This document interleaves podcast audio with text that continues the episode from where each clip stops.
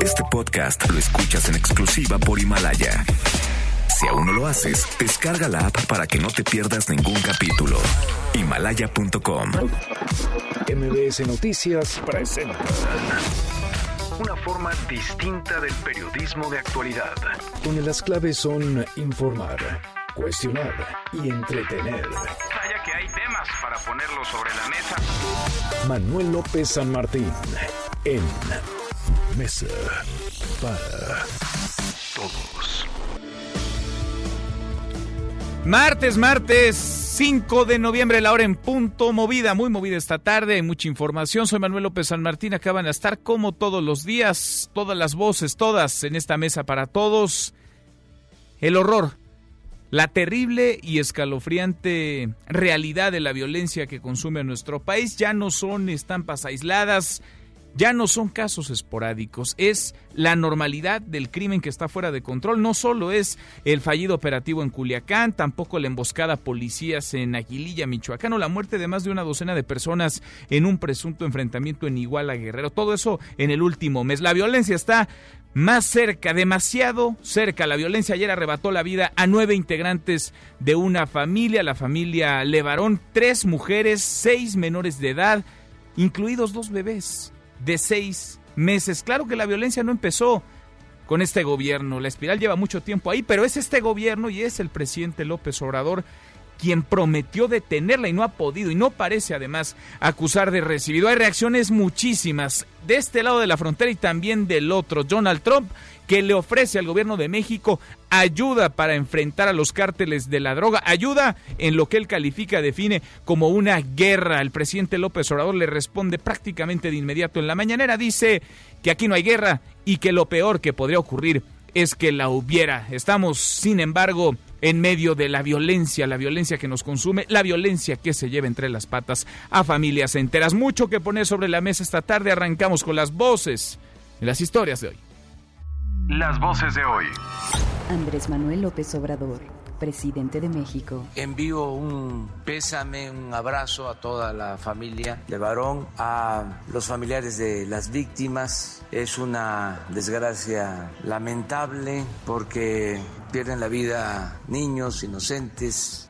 Alfonso Durazo, secretario de Seguridad y Protección Ciudadana. El saldo de la agresión son nueve fallecidos, tres mujeres y seis menores. Ángel Ávila, líder nacional del PRD. Debemos de impulsar que el gobierno cambie de estrategia de seguridad. No está funcionando el abrazo sino balazos. No está funcionando que el gobierno federal pacte con los criminales como en el caso del Culiacanazo.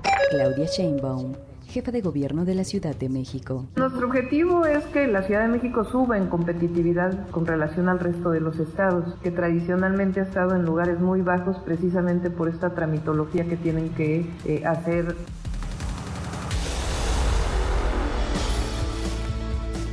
Son las voces de quienes hacen la noticia, los temas que están sobre la mesa y estas, las imperdibles. De hoy le entramos a la información.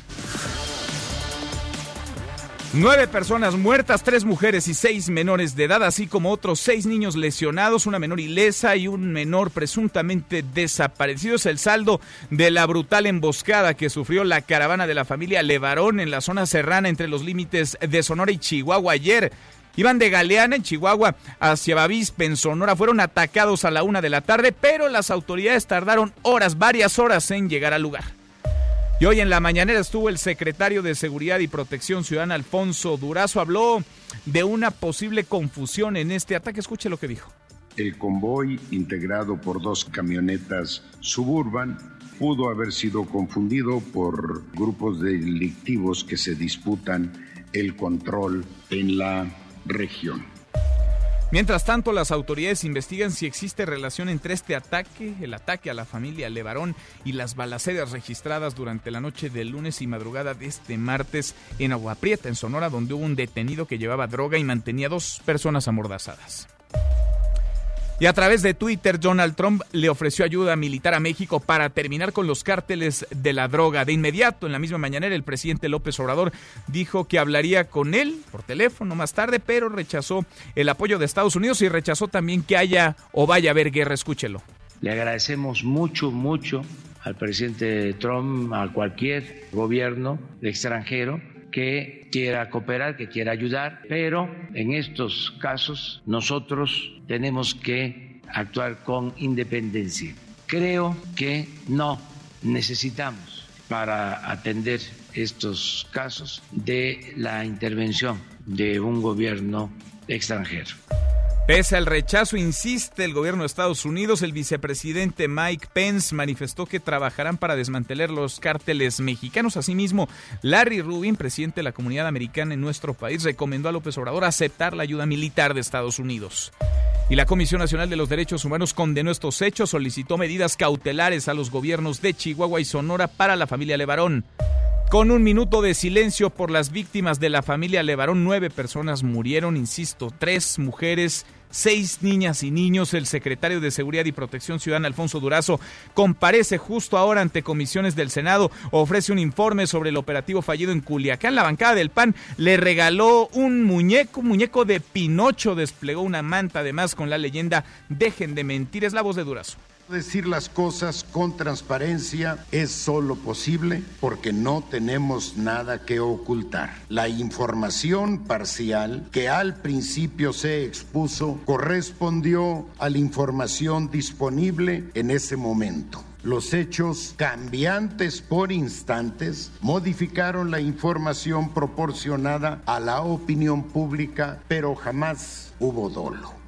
Bueno, siguen tratando de justificar lo injustificable y siguen tratando de armar el rompecabezas. Faltan piezas. Las piezas no encajan todavía en su lugar. En el Senado, a propósito, se pospuso para el próximo jueves la elección del nuevo, la nueva titular de la Comisión Nacional de los Derechos Humanos. No hubo acuerdo. La oposición reclamó que se incumple el plazo legal que vencería este día. Karime Macías, la esposa de Javier Duarte, quedó en libertad bajo fianza en Londres tras depositar 3.5 millones de pesos. Todavía le queda abundancia, mucha abundancia de esa que merece o ella cree merecer. Estuvo en custodia hasta este martes, contrario a lo que había dicho su defensa. México pide la extradición de Karime Macías por el presunto desvío de 112 millones de pesos cuando era presidenta del DIF en Veracruz. Emilio Lozoya Talman, el padre de Emilio Lozoya Austin, obtuvo una suspensión provisional para evitar su detención, mientras que una juez negó el amparo a Hilda Lozoya Austin, hermana del exdirector de Pemex. Y un grupo pequeño pero escandaloso, 15 jóvenes encapuchados, bloqueó los accesos a la Prepa 5 de la UNAM en protesta por la cancelación del programa Prepa en línea, que para el próximo año podría sufrir un recorte del 97% en su presupuesto. Y en la buena de hoy, porque también hay buenos proyectos elaborados por la Universidad Autónoma Metropolitana, llegan a la final de un concurso internacional. Adrián, cuéntanos, ¿cómo estás, Adrián Jiménez? Buenas tardes. Buenas tardes, Manuel. Un saludo afectuoso para ti y el auditorio con una aplicación pedagógica para niños y un dispositivo médico. Alumnos y egresados de licenciatura y posgrado de la Universidad Autónoma Metropolitana Unidad Coajimalpa quedaron entre los cinco finalistas del Four Years From Now, celebrado en Los Ángeles, California, el pasado mes de octubre. Startup es una aplicación y un juego en línea de simulación de negocios para la educación y el emprendimiento dirigida a niños de entre 12 y 14 años. Esta app está basada en inteligencia artificial, ciencia de datos, cursos y algoritmos específicos adaptados a los menores, la cual les permite interactuar con otros usuarios situados en otros países y la posibilidad de crear una compañía propia. La otra innovación finalista fue T-Core, dispositivo médico para la detección y el monitoreo de problemas cardíacos. Ambos proyectos fueron presentados ante un panel de inversionistas y aceleradores de negocios de clase mundial, informó Adrián Jiménez. Manuel López San Martín es el anfitrión de esta mesa para todos. Lo bueno, Lo malo y lo feo.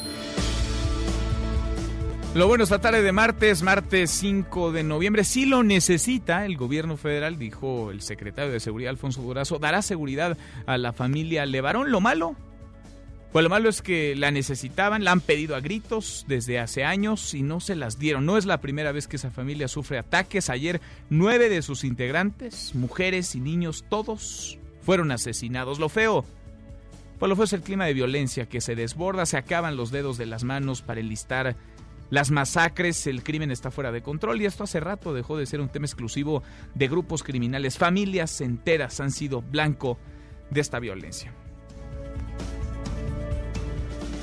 Y hay familias que han sido golpeadas una y otra y otra vez por la delincuencia. Es el caso de la familia Levarón. Julián se convirtió en activista hace años, 10 años, hace una década, cuando asesinaron a su hermano Benjamín, una de las voces más importantes del movimiento por la paz. Ayer, en los límites de Sonora y Chihuahua, acribillaron, masacraron a seis niñas y niños y a tres mujeres que nada tenían que ver con el crimen organizado. Ya esto no se trata de un asunto de disputa de bandas, no se trata de un pleito entre cárteles de la droga, esto está llegando ya a los ciudadanos comunes y corrientes, a las familias, a las niñas, a los niños. De este ataque, sobre este ataque va nuestra pregunta del día, luego de la emboscada, del ataque, del asesinato de integrantes de la familia Levarón. ¿Qué opina de la estrategia del gobierno en materia de seguridad? Esa estrategia que prácticamente a diario se defiende en la mañanera. ¿Es adecuada?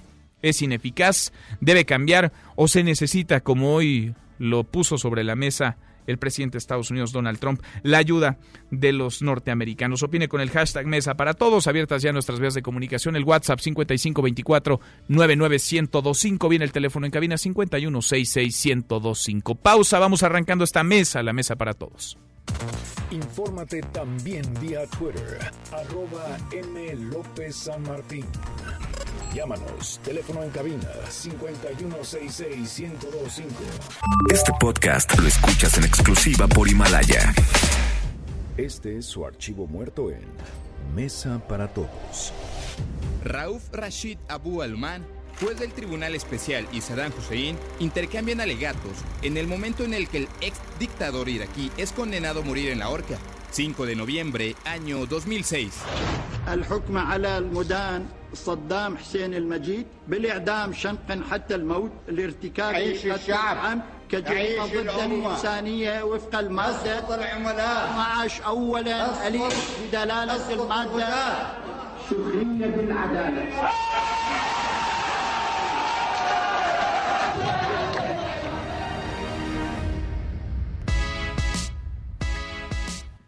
Seguimos, volvemos a esta mesa, la mesa para todos, una tragedia sobre otra, el drama que nos consume la violencia, que nos pasa por encima. Ayer, ayer una familia fue masacrada, fue ejecutada, ayer nueve integrantes de la familia Levarón fueron brutalmente asesinados, tres mujeres, seis menores.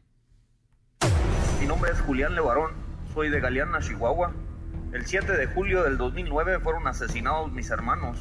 Es tiempo de salir a las calles y manifestar el oprobio y la consternación ante la violencia que nos tiene de rodillas. Y otra cosa es el ofrecimiento que el propio gobernador les ha hecho a ellos de capacitar a un grupo importante de la comunidad, capacitarlos como policías de la zona, de la región. Lo que queremos ya es derramamiento de sangre. Vivimos tiempos difíciles en materia de seguridad, decían, pero también hay salidas. Primos de nosotros que venían esta mañana, mi prima Ronita iba a Dakota por su esposo al aeropuerto en Phoenix y los emboscaron y, y, ah, básicamente les dispararon la camioneta y, y los quemaron. Nuevamente la familia Levarón sufre una pérdida terrible con la señora Levarón y sus cuatro pequeños. Es una desgracia que esto esté sucediendo en México. Nos acabamos de dar cuenta que las otras dos señoras que están perdidas están muertas también y mataron a algunos otros niños. Envío un pésame, un abrazo a toda la familia de varón, a los familiares de las víctimas. Son nueve fallecidos, tres mujeres y seis menores, seis menores lesionados y una menor ilesa y una menor presuntamente desaparecida que ocho menores han sido ya recuperados, lamentablemente varios de ellos en condición crítica o heridos, que habrían sido trasladados a la ciudad de Phoenix, Arizona. Fueron emboscados totalmente. Estamos eh, claramente convencidos de que los grupos de los, del crimen organizado, eh, escondidos en los matorrales, los árboles, como los hacen estos cobardes, ni siquiera se fijaron si iban mujeres, niños, nadie. No es que vengan agentes de otro país a México. Eso no nos los permite nuestra constitución. Los Levarón otra vez desgarrados, otra vez rotos por la violencia, por el crimen, por la inseguridad, otra vez en el centro de la tragedia. Vaya caso, este drama, seis menores de edad ejecutados, asesinados, tres mujeres, nueve integrantes de la familia Levarón. Le agradezco mucho y más en estos momentos a Julián Levarón que platique con nosotros en esta mesa para todos. Gracias, Julián. Un abrazo antes que otra cosa, un abrazo fuerte y solidario. ¿Cómo estás? Buenas tardes. Buenas tardes. ¿Cómo estás?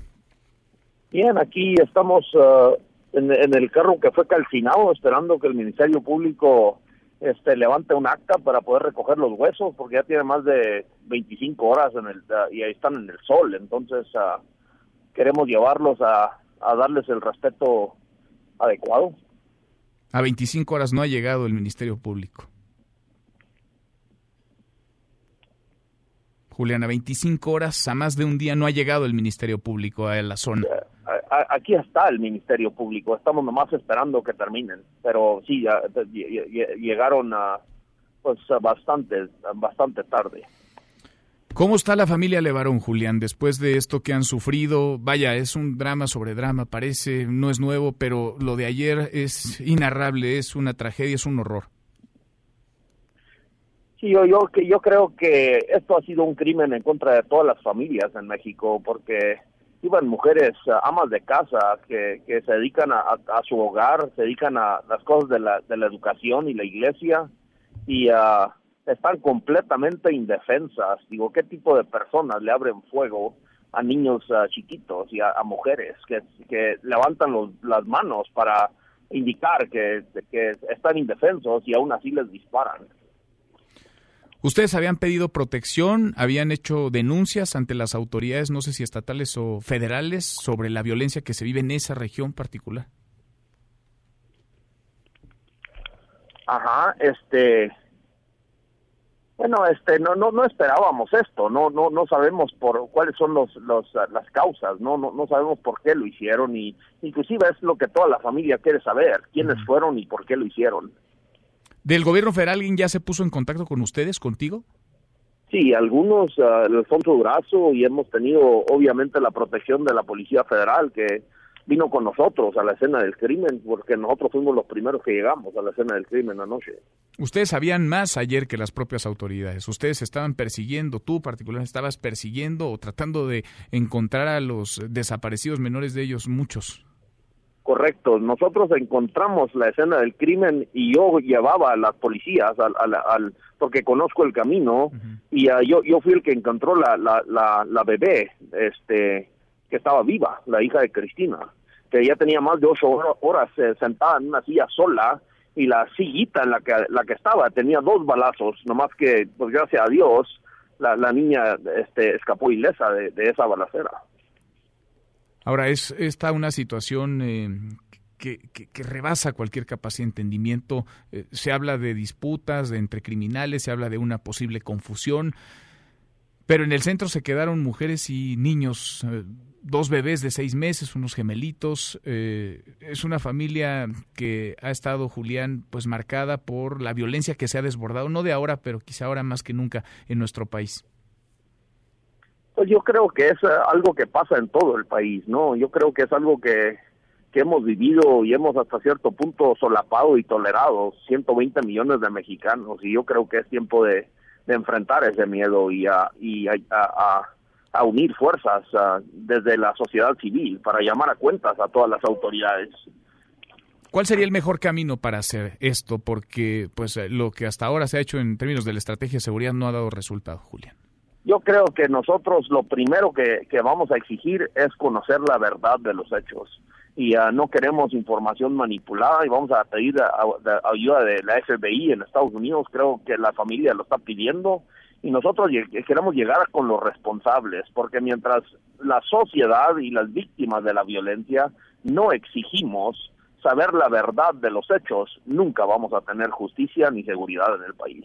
¿Ustedes se van a quedar a vivir en México? ¿Van a seguir viviendo en nuestro país, Julián? Este, pues nosotros aquí nacimos y tenemos la convicción de que Dios es el que nos dio nuestra libertad y tenemos el derecho de defenderla y de no ceder nunca ante la malicia y la maldad. Te agradezco mucho estos minutos e insisto, pues eh, la solidaridad no solamente mía, sino de quienes nos escuchan ante este terrible drama, este suceso. Un abrazo y gracias, gracias Julián. Ajá, bye.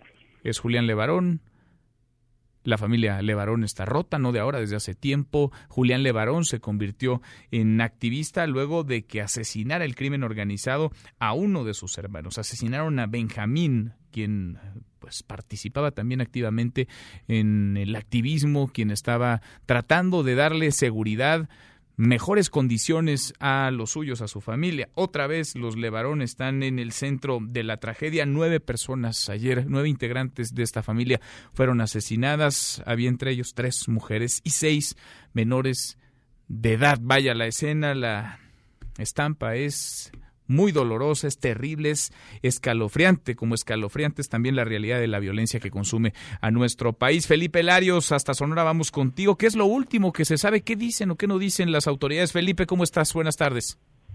Muy buenas tardes, muy buenas tardes. Este, pues eh, hasta ahora el informe oficial es que seis menores de edad y tres adultos fueron asesinados, siete menores lesionados fueron rescatados y dos hombres más que estaban privados de su libertad y ese es el saldo que del ataque armado ocurrido el lunes en las inmediaciones de la línea fronteriza entre los estados de Sonora y Chihuahua.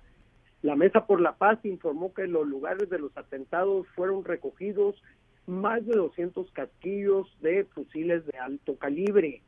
De acuerdo al relato oficial, los hechos presumiblemente comenzaron en la comunidad de La Mora, del municipio serrano de Bavispe, en el noroeste del estado de Sonora, en el límite con Chihuahua. El organismo reseñó que el lunes varias familias se trasladaban en tres vehículos a Chihuahua para luego cruzar a los Estados Unidos, pero fueron emboscados por un grupo armado que mató a nueve personas.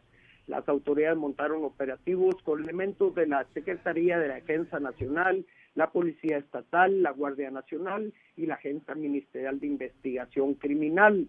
Los grupos operativos se encontraron a dos kilómetros de San Miguelito en Sonora por el camino que conduce a Francisco Villa en Chihuahua, un vehículo incinerado con los restos humanos calcinados de una mujer y cuatro menores.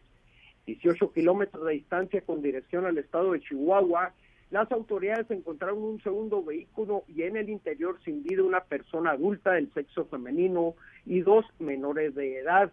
Finalmente, a dos kilómetros de la línea entre Sonora y Chihuahua, se localizó un tercer vehículo con una persona sin vida, una mujer sin vida.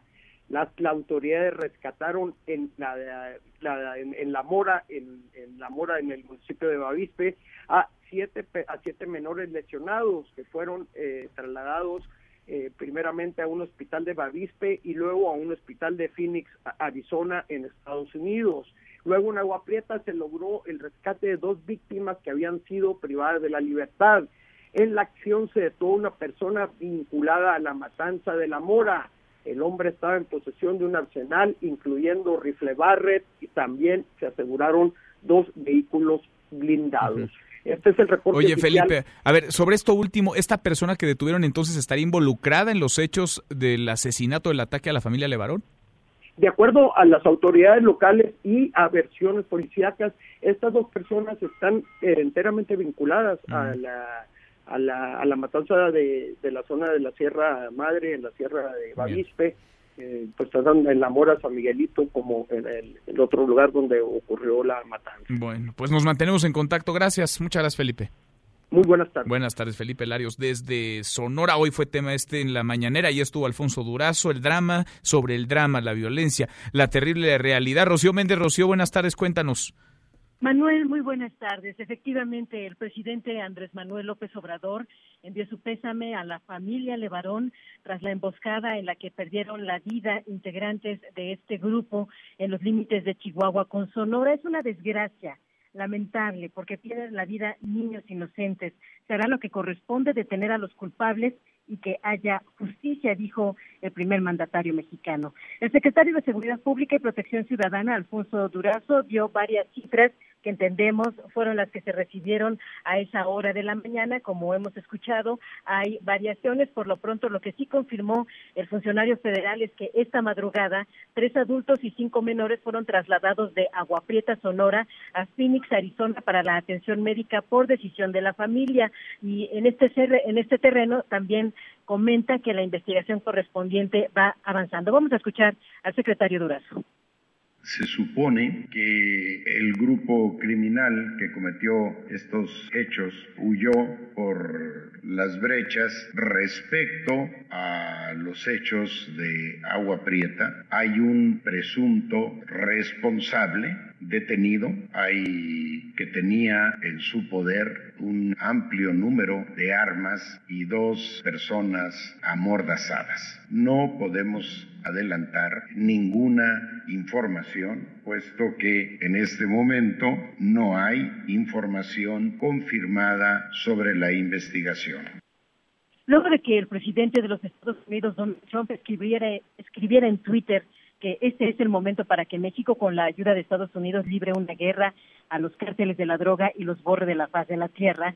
En ese sentido, simplemente se espera la llegada de su gran nuevo presidente. El primer mandatario mexicano señaló que se está pidiendo establecer esta comunicación que sin duda alguna se realizaría como ya sucedió este martes también cabe subrayar que el primer mandatario mexicano enfatizó que entre nuestro país y la nación vecina hay cooperación. Sin embargo, este es un asunto que corresponde atender a México de manera independiente, haciendo valer nuestra soberanía. Así se expresó el canciller Marcelo Ebrard una vez que se colgó la llamada con el presidente Trump y el presidente de México, Andrés Manuel López Obrador. Escuchemos. Es una llamada de parte de México, pues es dar las condolencias, porque son ciudadanos binacionales, hay ciudadanos y ciudadanos americanos, dar las condolencias al presidente de los Estados Unidos, eh, agradecer la intención de apoyo, si es que México necesita algún tipo de apoyo. Y de parte del presidente de Estados Unidos fue eh, pues, reiterar la confianza en las autoridades del gobierno que encabeza el presidente López Obrador y está confiar, así nos lo hizo saber, en que se va a aplicar la justicia por parte de las autoridades mexicanas, cosa que así va a ser. Esa es la determinación del presidente. El presidente le manifestó que lamenta y condena absolutamente estos hechos que afectan a, como ya lo dije, una comunidad binacional y que se actuará como la ley lo establece y con toda prontitud y convicción. Entonces estimo que fue una llamada que en una situación difícil da cuenta de una muy buena relación entre ambos, entre los dos países. Manuel es el reporte al momento. Bueno, gracias, muchas gracias Rocío, muy buenas tardes. Buenas tardes. Vaya que han sido dolorosas las últimas mañaneras, que han estado empañadas, sí, por esta crispación entre el presidente y algunos periodistas, pero sobre todo que han estado cobijadas por la violencia, el crimen que se desborda. Le agradezco mucho al fiscal del estado de Chihuahua, César Augusto Peniche, que platique con nosotros esta tarde. Fiscal, buenas tardes, gracias. Aquí estamos a tus órdenes y atentos. Gracias, muchas gracias. ¿Qué es lo que saben ustedes, lo último, y hasta dónde la Fiscalía del Estado de Chihuahua tiene incidencia en la investigación? Bueno, eh, desde luego la investigación queda en el entorno de la Fiscalía General del Estado de Sonora, no obstante, eh, nosotros hemos eh, manifestado a dicha autoridad nuestra disposición para poder coadyuvar o colaborar en cualquier cosa que ellos pudieran requerir eh, eh, y desde luego pues eh, atentos al desarrollo de las investigaciones. Por lo pronto nuestro personal en materia de seguridad pública que fue desplegado hacia aquella zona pues tiene la instrucción de participar junto con las autoridades federales y las autoridades del estado de Sonora en los operativos que se están eh, realizando para poder dar eh, con los grupos eh, o con el grupo responsable de esta brutal agresión. Vamos por lo pronto también a instruir, o ya se instruyó a la Comisión Estatal de Atención a Víctimas del Estado de Chihuahua, que contacte con la familia Levarón para también ofrecer los, los apoyos que brinda esa comisión y que sean necesarios pues para eh, como para paliar eh, un poco los los eh, efectos de esta agresión que ha sufrido esta comunidad. ¿Quién, ¿quién estaría fiscal detrás de este ataque? ¿Ustedes identificarían ya a un grupo criminal que podría estar detrás de estos terribles hechos? No, mira, no queremos nosotros anticipar, sabemos que efectivamente en esa zona, en esa región, hay grupos eh, vinculados a la delincuencia organizada que eh, lo que hacen es proteger las rutas de la droga hacia los Estados Unidos y que pues ahora también eh, sabemos que están involucrados en el tráfico de migrantes. Entonces, vamos a, dejar ahorita que sea la, autoridad del Estado de Sonora la que vaya formulando las investigaciones. Te puedo comentar que autoridades de la Fiscalía General de la República han establecido comunicación también con nosotros, en la que nos eh, eh, informan que por lo pronto eh, toda la investigación relacionada con el homicidio quedará en el entorno de la Fiscalía General del Estado de Sonora y que ellos estarían aperturando una investigación por lo que se refiere al tema de las armas y al tema de delincuencia organizada. Esto, pues, eh, desde luego eh, es un paso correcto el que se está dando para que efectivamente la federación asuma la investigación por lo que hace la delincuencia organizada, que es donde nosotros vemos el origen de esta agresión en contra de la comunidad de los Levarón. Ahora, la, investigación en manos entonces de la Fiscalía del Estado de Sonora y qué hay de la eh, persecución o del seguimiento a los presuntos responsables. ¿Esto lo están eh, trabajando de manera coordinada ustedes eh, desde Chihuahua, digamos, y el Estado de Sonora? bueno, pues estamos nosotros coadyuvando ahorita con las autoridades federales que están ahí desplegadas, Guardia Nacional, Ejército Mexicano, y desde luego nosotros estamos eh, apoyando en esas tareas eh, el despliegue pues que tiene por objeto tratar de dar con los responsables. Bien, fiscal, te agradezco mucho estos minutos. Gracias. Estoy a tus órdenes y pendiente de tu comunicación. Gracias, muy buenas tardes. Es el fiscal del estado de Chihuahua, César Augusto Peniche. Justo ahora comparece ante comisiones del Senado Alfonso Durazo, el secretario de Seguridad y Protección Ciudadana, que a últimas fechas pues vive en el centro, en el ojo del huracán, porque la violencia, la inseguridad está desbordada en nuestro país. Oscar Palacios, Oscar, buenas tardes. Cuéntanos cómo van allá las cosas. ¿Qué tal, Manuel? Buenas tardes. Así es, pues, ante un pinocho de madera que terminó escondido debajo de uno de los escaños y en medio de reclamos de legisladores de oposición por lo que consideraron las mentiras del Culiacanazo, el secretario de Seguridad y Protección Ciudadana, Alfonso Durazo, comparece justo este martes ante comisiones del Senado. Anticipando justo lo que se avecinaba como si ya hubiera visto la película, Alfonso Durazo arrancó su comparecencia ante los legisladores asegurando que no hubo dolo, no hubo dolo, dijo, en la información cambiante que se presentó a la opinión pública sobre el operativo del pasado 17 de octubre en Culiacán, Sinaloa. Justo el secretario de Seguridad destacó que el país merece la verdad sobre lo ocurrido en Culiacán, por lo que afirmó se dirán las cosas con transparencia, ya que no tienen nada que ocultar. Frente a una gran manta colocada por la oposición con la leyenda Dejen de mentir, indicó que no cambiarán las versiones si los datos de la investigación no los obligan a hacerlo y precisó que los hechos cambiantes modificaron la información que se había presentado en un principio. Escuchemos.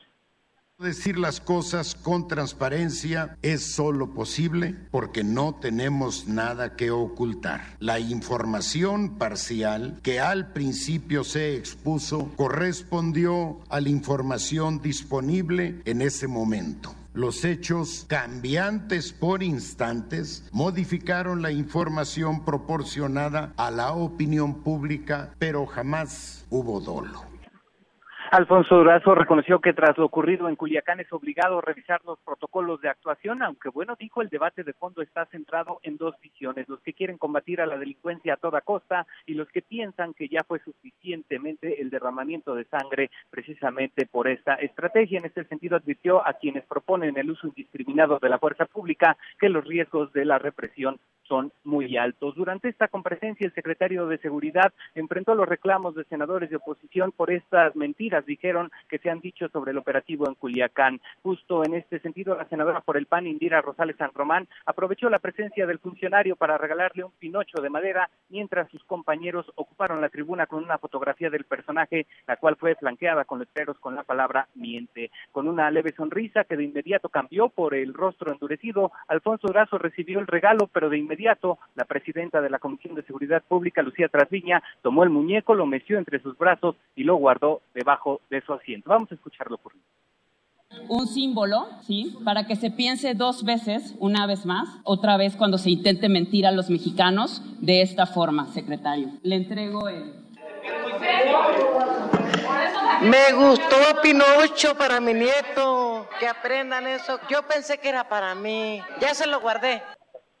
A quien tampoco gustó el presente fue a la senadora por Morena, Lucy Mesa, quien, bueno, reviró presentando un video del expresidente Felipe Calderón hablando de su estrategia de seguridad, la cual señaló no comparte la actual administración. Manuel, parte de lo ocurrido aquí en el Senado de la República. Intensa, muy intensa esta comparecencia, la de Alfonso Durazo. Volvemos en un ratito contigo, Oscar. Gracias. Estamos pendientes, hasta luego. Muy buenas tardes, Oscar Palacios. En el camino, Donald Trump tuiteó, habló, ya le decía en la mañanera, el presidente López Obrador hubo respuesta para él. Una familia y amigos maravillosos de Utah quedaron atrapados entre dos viciosos cárteles de la droga que se disparaban el uno al otro con el resultado de que fueron asesinados muchos grandes estadounidenses, incluidos niños pequeños y algunos desaparecidos. Y México necesita o solicita ayuda para limpiarlo de estos monstruos. Estados Unidos está listo, dispuesto y capaz de involucrarse y hacer el trabajo de manera rápida y efectiva. Es parte de lo que tuiteaba esta mañana el presidente de los Estados Unidos, Donald Trump. Ana María Salazar, Ana María,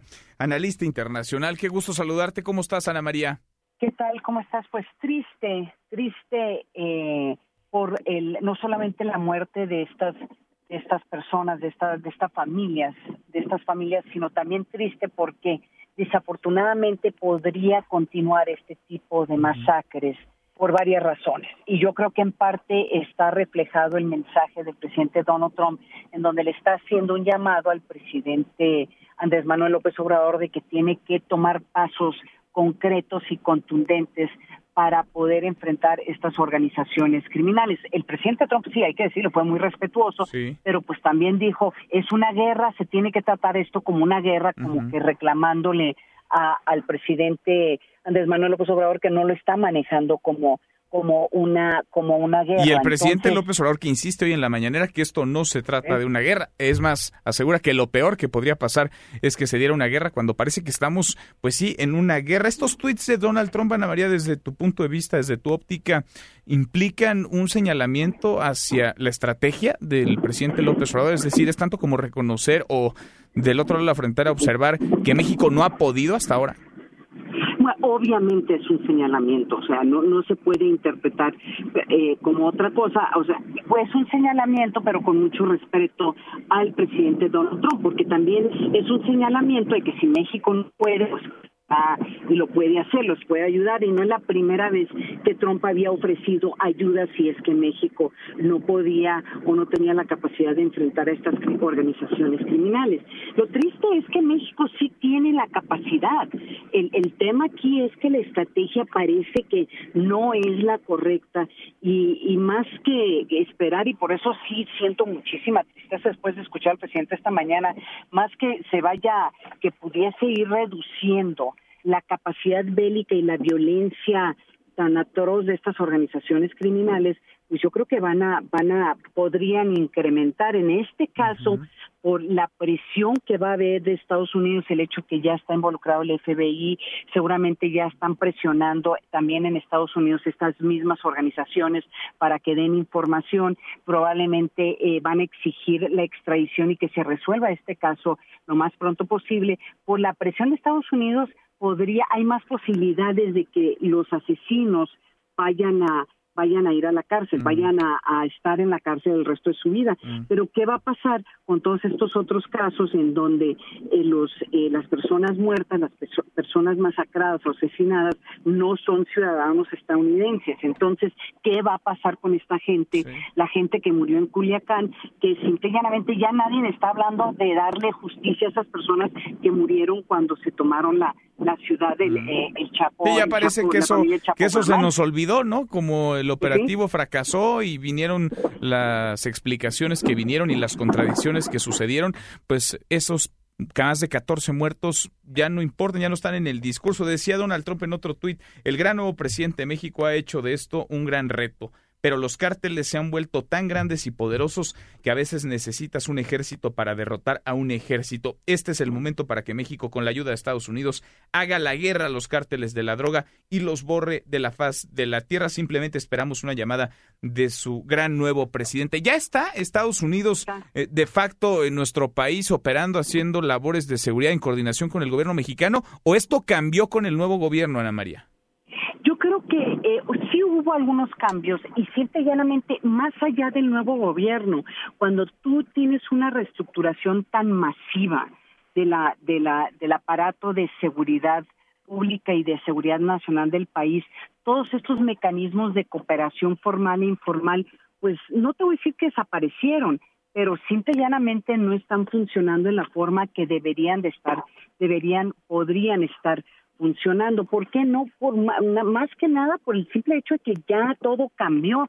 o sea, las formas en que se comunicaban, con quién hablabas, quién estaba, y todo este know-how que tenía eh, el gobierno mexicano de, de profesionistas que tenían conocimiento sobre estas organizaciones, sobre qué fue lo que pasó hace 10 años en esa parte del país en donde el hermano del de Levarón lo mata, lo secuestraron y lo mataron este por, por estar enfrentándose a los a los cárteles. O sea e, el, problema aquí es que en parte lo que está enfrentando México es que se está reconstruyendo toda una estructura en medio de una guerra y eso pues eso es muy difícil. Se está todo el nuevo todos los nuevos mecanismos del, código de procedimiento penal que tienen requerimientos muy específicos para los juicios orales. También hace más difícil el trabajo de la fiscalía. Y hablemos tres segundos de la fiscalía. Pues hay una fiscalía que tiene una forma diferente de trabajar y que además este es independiente de, o se supone que es independiente del Ejecutivo, del presidente, entonces el presidente no puede ir a ordenar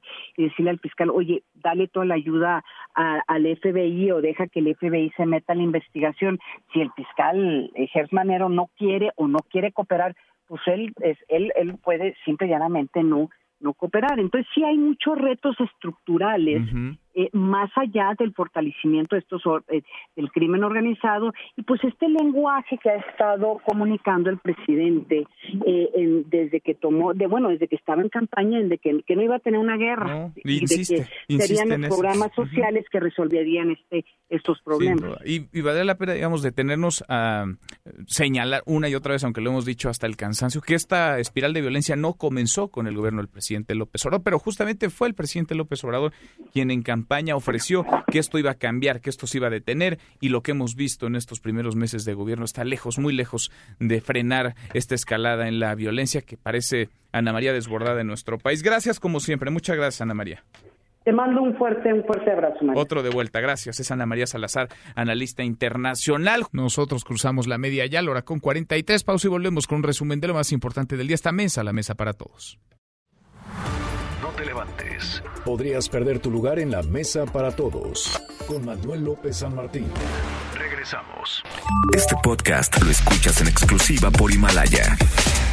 Mugre, basura y smog. Nueva Delhi se ahoga en una nube de contaminación. La concentración de partículas PM2.5 alcanzó las 672 unidades, siendo que la OMS recomienda un máximo de 45. Por ello se suspendieron todas las actividades al aire libre para sus 20 millones de habitantes. Humo, ruido, polvo, gritos, cuánto los adoro yo. Seguimos, volvemos a esta mesa, la mesa para todos, cruzamos ya la media hora con 44, le entramos a un resumen con lo más importante del día. Resumen nacional. Bueno, pese a la tragedia, los terribles hechos, el asesinato de nueve integrantes de la familia Levarón los ataques contra policías y militares en el país, el presidente López Obrador asegura que se ha logrado ya detener la escalada de violencia. Escúchelo ya tenemos resultados, eh, ya se ha podido detener la escalada de violencia, el ascenso de cómo iba creciendo la incidencia delictiva, cómo hemos estabilizado primero, y yo espero que empecemos a disminuir la incidencia delictiva. Bueno, y también en la mañanera el presidente habló sobre la Comisión Nacional de los Derechos Humanos y el actual proceso de selección en el Senado. Hoy se iba a dar una nueva votación, se pospuso para el jueves. Con esto ya los senadores pues están en el filo no solamente de la navaja, sino de los tiempos. Ya van tarde para designar al nuevo titular, la nueva titular de la Comisión Nacional de los Derechos Humanos. Rocío Méndez, Rocío, otra vez buenas tardes, ¿cómo estás? Gracias, Manuel. Muy buenas tardes. En el marco de la determinación del Senado sobre quién encabezará ahora la Comisión Nacional de los Derechos Humanos, el presidente Andrés Manuel López Obrador señaló que él se inclina por la gente que ha padecido sido en carne propia violaciones a sus garantías individuales porque, dijo, ya basta de simular. Los que han estado ahí demasiado vinculados al régimen. Yo prefiero la gente que ha padecido, que ha sufrido en carne propia violaciones de derechos humanos, entregarles a ellos la encomienda, porque los que han estado ahí, que vienen de los institutos jurídicos y maestrías, seminarios, para aparentar de que se están atendiendo los problemas de violación de derechos humanos, de corrupción, de falta de transparencia y en los hechos, continuó lo mismo. Entonces ya basta de todo eso, ya basta de simular. Es el reporte al momento. Gracias, muchas gracias Rocío y la Policía Federal se fue, pero dejó una deuda millonaria. La Guardia Nacional se la heredó. De acuerdo con información de la institución en proceso de extinción, la Guardia Nacional deberá absorber una deuda por 1.870 millones 406 mil 611 pesos, lo que representa cerca del 69% del presupuesto para 2020. Y en el Estado de México, el edil de Catepec se quedó atrapado en una balacera esta mañana. Juan Gabriel González, ¿cómo estuvo? Juan Gabriel, buenas tardes. Manuel Auditorio, buenas tardes. El alcalde de Catepec, Fernando Vilchis, salió ileso de un enfrentamiento a balazos que se registró entre policías y ladrones justo en un operativo que era supervisado por el presidente municipal de Morena. Vilchis Contreras realizaba un recorrido en la colonia La Palma en compañía de un convoy de la policía municipal cuando recibieron una alerta sobre varios sujetos que asaltaban una unidad del transporte público. Luego de atender el llamado de auxilio, los uniformados ubicaron a los delincuentes, a quienes les pidieron detenerse, pero los asaltantes abrieron fuego contra los uniformados y fue entonces cuando se desató la balacera. Aunque en un primer momento trascendió la versión de que la camioneta del alcalde había sido atacada de forma directa, la Oficina de Comunicación Social del Ayuntamiento aclaró que el presidente municipal presenció el enfrentamiento cuando fortuitamente los policías se enfrentaron a los maleantes. Tras verse superados en número, los asaltantes dejaron de disparar. El saldo fue de dos lesionados, un policía y un delincuente, quien junto con otro de sus cómplices fue remitido al Ministerio Público. El alcalde, dijeron, se encuentra a salvo. Es la información, continuamos en Mesa para Todos. Gracias, muchas gracias Juan Gabriel. El presidente López Obrador acaba de tuitear hace unos minutitos, tuvo una llamada con Donald Trump, el presidente de Estados Unidos, lo había dicho en la mañanera que terminando le marcaría a propósito de los tweets de Donald Trump ofreciendo a México ayuda, militares incluso, para hacer frente a la guerra contra cárteles de la droga, dice Andrés Manuel López Obrador a través de su cuenta de Twitter. A través del presidente Trump envié mi más profundo pésame a los familiares y amigos de quienes fueron asesinados en los límites de Chihuahua y Sonora. Se refiere a los nueve integrantes de la familia Levarón, nueve de ellos que fueron ayer asesinados, seis menores de edad, tres mujeres. Le agradecí, dice el presidente, su disposición de apoyarnos y le informé que las instituciones del gobierno de México actúan para hacer justicia y alumnos de la Escuela Normal Vasco de Quiroga bloquean otra vez las vías férreas en Michoacán. Ya se les hizo costumbre en la zona conocida como Tiripetio. Exigen al gobernador Silvano Aureoles el nombramiento de directivos afines a su movimiento o a la sección 18 de la Coordinadora Nacional de Trabajadores de la Educación. Hasta aquí el resumen con lo más importante del día. Pausa y volvemos. Hay más en esta mesa, la mesa para todos. En esta mesa nos importa tu opinión. WhatsApp 5524 99 1025. Hashtag Mesa para Todos. Llámanos 5166 1025 o 01800 202 1025. Mesa para Todos con Manuel López San Martín.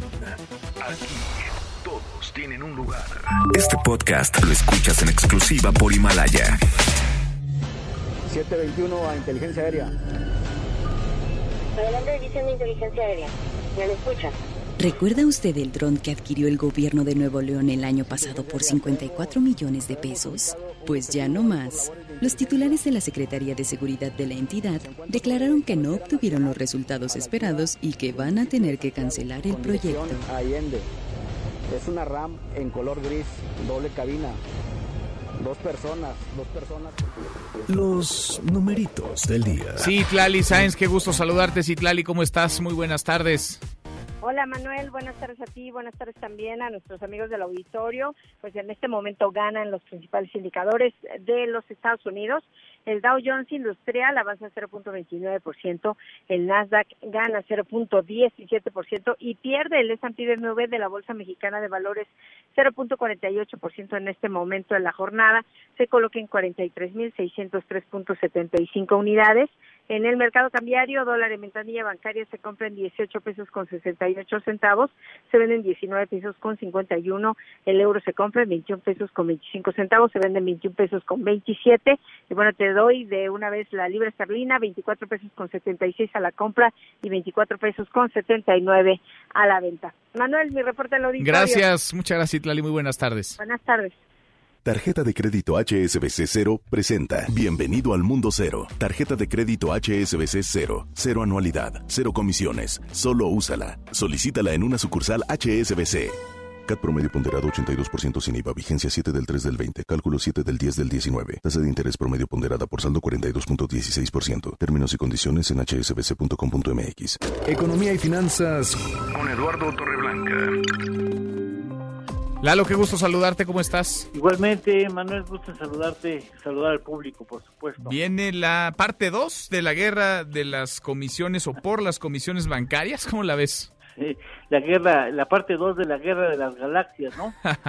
Recordarás cuando en esa época que no ha desaparecido, por cierto, de las de las propuestas legislativas locas, recibimos la idea de que por decreto procurarían bajar las comisiones de los bancos en una completa demostración fehaciente de que muchos legisladores no tienen la menor idea de cómo funciona el sistema bancario en el mundo, ya no digamos en México, sino en el mundo. Eh, y después de eso, después de causar roces y daños e incertidumbre innecesaria, porque pudo haberse hecho de otra manera mucho más limpia e incluso silenciosa, se determinó que habría un trabajo conjunto para ver cuáles eran las áreas de oportunidad en las que se han trabajado de estas miles de comisiones bancarias si tomamos en cuenta no solamente los productos destinados a, las personas físicas, sino también a las personas morales, ¿no? A las empresas en el país. Y el caso es que ya viene una propuesta del legislativo en donde pues eh, podemos anticipar que habrá sorpresas a pesar del diálogo fructífero y respetuoso entre los legisladores y los eh, la Comisión Nacional Bancaria y de Valores, el Banco de México, que tienen por ley, el tiene como mandato y por ley el, establecer una coordinación y una regulación de estas comisiones, a pesar de toda la de todo lo bien que se han llevado, pues no puedes descartar que haya sorpresas, ya han demostrado que tienen voluntad para escuchar, pero no necesariamente para cumplir lo que dicen en las reuniones de diálogo, así es que yo espero que en esta segunda oportunidad para regular las comisiones haya sensatez, porque necesitamos un sistema financiero fuerte que ciertamente aproveche las áreas de oportunidad para bajar en las comisiones en beneficio de sus cuentavientes y de una mayor bancarización, es decir, que el mayor número de mexicanos tengamos algún vínculo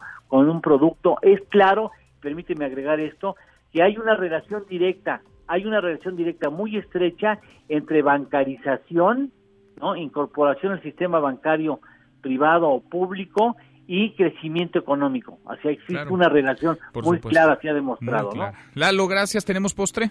Por supuesto, ya para los amantes de la, del ambiente y de los coches de hiperlujo, ya hay un eléctrico que puede eh, rodar a 260 kilómetros por hora, eh, termina en INI, y lo compran los hijos de, líderes sindicales y algunos políticos, por supuesto. pues sí, ya sabemos en quién estás pensando. Gracias, Lalo. Gracias a ustedes. Buenas tardes. Muy buenas tardes, Eduardo Torreblanca. Con él cerramos esta primera hora saludando a nuestros amigos de Tuxtepec, Oaxaca. Ya nos escuchan a través de FM Globo en el 96.9 de FM. Pausa y volvemos con la segunda de esta mesa, la mesa para todos. Tarjeta de crédito HSBC Cero presentó. Mesa para Todos con Manuel López San Martín. Regresamos. Este podcast lo escuchas en exclusiva por Himalaya. El 5 de noviembre de 1931 nació Ike Turner, pionero del rock y del rhythm and blues, que fundó el dueto Ike and Tina junto a su esposa Tina Turner. Comenzó a dar conciertos desde los 11 años, aunque su aportación a la música se vio opacada por su dependencia al alcohol y a las drogas. Murió en 2007.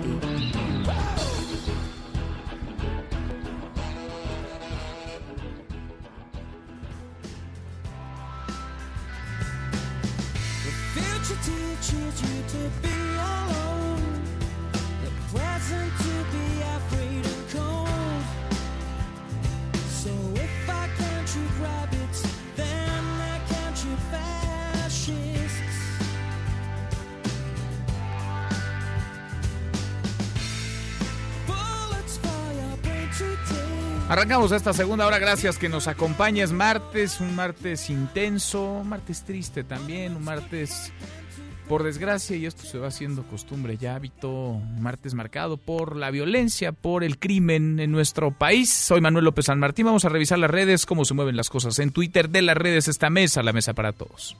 Caemos en las redes. Bueno, se está moviendo el hashtag Levarón y el eh, nombre de Julián Levarón, el hashtag Chihuahua, hashtag Sonora. Y es que es trágico, es terrible lo que ha ocurrido. El día de ayer, hacia la una de la tarde, nueve integrantes de la familia Levarón fueron masacrados, fueron emboscados, fueron brutalmente asesinados. Tres mujeres y seis menores de edad. Platicábamos hace unos minutos con Julián Levarón en esta mesa para todos. Nos decía que él encontró la escena del crimen ellos llevaron, su familia y él, a las autoridades. Localicé, nos decía, la bebé que estaba en su sillita, una bebé que resultó de milagro ilesa en este ataque. Tenía dos balazos la sillita de la niña. Murieron en este ataque, por ejemplo, dos gemelos de seis meses. ¿Qué carajos tiene que ver con la delincuencia? Un bebé, dos gemelos de seis meses. No queremos, nos decía Julián Levarón, información manipulada, vamos a pedir ayuda al FBI. Y es que en este crimen, de acuerdo a lo narrado por Julián Levarón, los delincuentes atacaron con toda alevosía a las niñas y a las mujeres. ¿Quién ataca? se preguntaba Levarón. ¿Quién ataca a mujeres que levantan los brazos indefensas y aún así les disparan. La familia Levarón otra vez en el luto, una familia que llegó a nuestro país, una familia mexico-estadounidense que se estableció en México en 1924, que en 2009 sufrió el secuestro de Eric Levarón, luego de movilizaciones, tras negarse además a pagar el rescate, fue liberado. Sin embargo, los grupos del crimen organizado asesinaron ese mismo año a Benjamín Levarón, hermano de Eric, hermano también de Julián, en venganza por la decisión de la familia de hacerles frente. Ahora otra vez, esta familia, nueve integrantes de ella,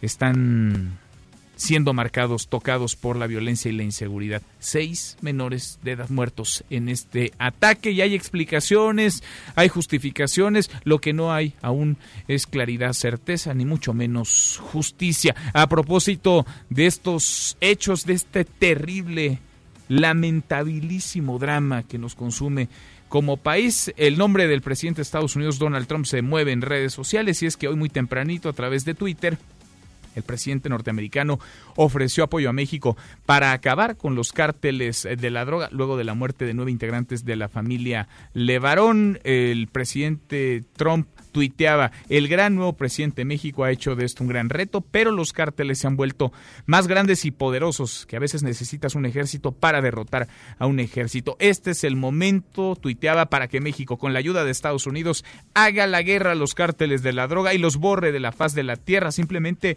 esperamos una llamada de su gran nuevo presidente y esto contestaba el presidente López Obrador hoy en la mañanera. Le agradecemos mucho, mucho al presidente Trump, a cualquier gobierno extranjero que quiera cooperar, que quiera ayudar, pero en estos casos nosotros tenemos que actuar con independencia. Creo que no necesitamos para atender estos casos de la intervención de un gobierno extranjero. Bueno, eran las palabras del presidente López Obrador, quien por cierto hace unos minutos tuiteó a través de redes sociales, de su cuenta de Twitter, que ya había hablado con Donald Trump, que le había agradecido, que le había incluso dado las condolencias por esta muerte brutal en el ataque de nueve integrantes de la familia Levarón. Estaba en la fotografía que acompaña el tuit, acompañado, valga la redundancia, de Marcelo Ebrard, del canciller mexicano, quien pues sostuvo también esta conversación con el presidente de los Estados Unidos. Y a propósito de violencia, de crimen, el hashtag Ecatepec, y es que nadie se salva de la inseguridad. El alcalde de Ecatepec se quedó en medio de una balacera entre ladrones y policías.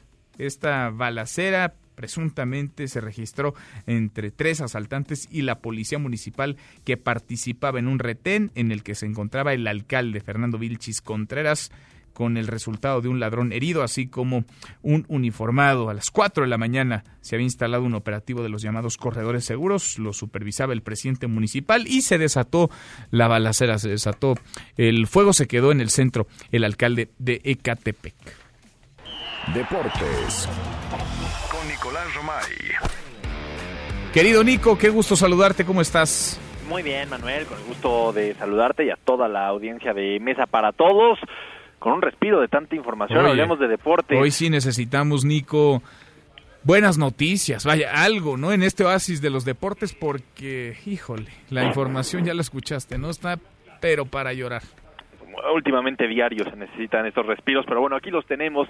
Ganaron los vaqueros de Dallas ayer en el Monday Night Tus vaqueros. de la NFL 37 a 18 a los gigantes de Nueva York. La realidad es que está jugando bien eh, Dallas y también pues ya va avanzando mucho la NFL con todo lo que esto representa. Fue la semana 9 ya de la NFL, Manuel, así que va avanzando ya eh, el fútbol americano. La semana 9, vamos más de la mitad ya, ¿no? De la regular, digamos, de la temporada regular. Y tus vaqueros ahí la llevan, Nico. Pues ahí van, sí, podrían ir mejor seguramente, pero bueno, va va bastante va bastante bien la- las cosas y recordarle a la gente que el lunes 18 de noviembre Kansas City contra Los Ángeles Rams, cancha del Estadio Azteca. ¿Cómo va el tema ahí de nuestros boletos, Nico? Ah, pensé que me ibas a preguntar por por si el estadio estaba no, listo. No, no, no, no. Hay prioridades. Primero los boletos, luego el estadio. Ya después hablamos de lo que vaya a ocurrir dentro de la cancha, de la NFL. De la NB. Bueno, te digo que el estadio está muy bien, que la cancha está espectacular, que no habrá ningún tipo de problema, que podremos estar ahí el lunes 18 de noviembre. Bueno, ¿y de los boletos? Bueno, podremos estar ahí, ¿no? Ahí depende ya si tenemos acceso o no. Bueno, Pero la siempre- explanada seguro siempre llega. A la acceso. explanada seguro llegamos. ¿Y a entrar? O sea, ¿tú crees que podamos entrar al, al estadio o lo Eh, es complicado? Eh, complicado. Qué bárbaro. Complicado. Qué complicado. bárbaro. ¿Sabes- Cualquiera pensaría que Nicolás Romay no conoce a nadie, que no le mandan boletos. Al contrario, conoce a todo el mundo y se pelean para No. ver los partidos junto a Nicolás Romay. No, na- nada de eso, Manuel. Y sobre todo, recordar que el año pasado no hubo NFL, entonces representa mucho para la NFL, para la gente de México que le gusta el fútbol americano, pues después de un año que no hubo, ir este año, ¿no? Entonces seguramente habrá boletos Oye, y tiene que salir perfecto además, ¿eh? porque es la imagen de México la que quedó vapuleada el año pasado y que ahora tiene que pues sacarse la espinita, ¿no? Esperemos que esperemos que así sea. Oye, Manuel, UEFA Champions League. Total que le diste la vuelta a los boletos, está bien. No, aquí, no, lo, no. aquí lo registramos así, Nico, el día que Nicolás Romay quiera ir al Zócalo, a alguno de los mensajes del presidente López Obrador, Invítame una mañanera. no va a haber acceso Manuel. para Nicolás Romay. Llévame una mañanera. Está bien, te vamos a invitar, pero ¿te levantas a las Sí, 5 de la pues, ya, mañana? Ya estoy con Luis Cárdenas siempre a las 6, 7 de la mañana. ¿eh? 6, 7 de la mañana, pero llegas barriendo, Nico. Pero bueno, está bien, órale. Te vamos a invitar a la una mañanera. Pero que Gracias. te invite la presidencia, ¿yo por qué? No, bueno, tú ahí seguro conoces a alguien también, ¿no? No. Pero bueno. Oye, Manuel, Champions League. Empató el Barcelona con el Praga, increíble. Después de 90 minutos el Barcelona no fue capaz de hacer un gol. Eh, llama mucho la atención por lo que sí representa el Barcelona que perdió este fin de semana en España y que en la Liga de España y que ahora empata con Praga después de 90 minutos, increíble porque la verdad es que el Barcelona no es un equipo que esté diseñado para sufrir y sin embargo está sufriendo. Está sufriendo, ya les gustó además. Ahora, te habla esto mucho de lo parejo que se ha vuelto ya el fútbol, ¿no, Nico? También, sí, también es eso que da gusto, ¿no? Porque también, eh, sobre todo lo, lo vemos en la Liga de España, en donde estábamos acostumbrados a tener que el Barcelona o Real Madrid eran campeones con casi 100 puntos y ahora está muchísimo más parejo todo. Está mucho más parejo y ya los, eh, digamos, lo- las distancias y los marcadores, pues ya están en el aire siempre, ¿no? Son una moneda, Sí. vaya. Hay, hay grandeza de estos equipos, tienen más recursos, tienen mejor plantel, pero pues la verdad es que nada está dicho cuando empieza un partido de fútbol, así que es bueno para el espectáculo Muy vale, vale la pena el mejor torneo de clubes del mundo, la Champions League. Nico. Totalmente de acuerdo. Y en estos momentos hay UEFA Champions League, está perdiendo el Napoli de el Chucky Lozano 1 por 0 con el Salzburg. Está perdiendo el Napoli 1 por 0. Acaban de arrancar los partidos de las 2 de la tarde. Borussia Dortmund contra el Inter de Milán. Ya está ganando el Inter 1 por 0. Chelsea contra Ajax. Llevan 1 por 1. La Liverpool contra el Genk. También buen partido ese. Lyon contra Benfica. En fin, la cartelera de las 2 de la tarde en la UEFA Champions League. Bueno, en un ratito a las 3 tendrán los resultados al medio tiempo y por supuesto el desenlace de cada uno de estos juegos, más todo el análisis, lo que se acumule. Nico, los escuchamos en un ratito. A las 3 los esperamos, marca claro por MBS Radio en esta misma estación, Manuel. Abrazo, gracias. Igual, saludos. Nicolás Romay con los deportes, Nicolás Romay que se hace guaje con los boletos para la NFL, pero aquí se lo vamos a estar recordando todos los días hasta que nos los consiga. Pausa antes, una vuelta por el mundo de la mano de mi tocayo Manuel Marín y volvemos. Hay más en esta mesa, la mesa para todos. Internacional. En una entrevista con la BBC de Londres, el presidente de Chile, Sebastián Piñera, dijo que no está dispuesto a dejar el cargo, pese a las manifestaciones masivas en su contra que se han registrado desde hace dos semanas y que han dejado más de 20 personas muertas. Por supuesto que voy a llegar al fin de mi gobierno. Fui elegido democráticamente por una enorme mayoría de chilenos y tengo un deber y un compromiso con esos que me eligieron y con todos los chilenos.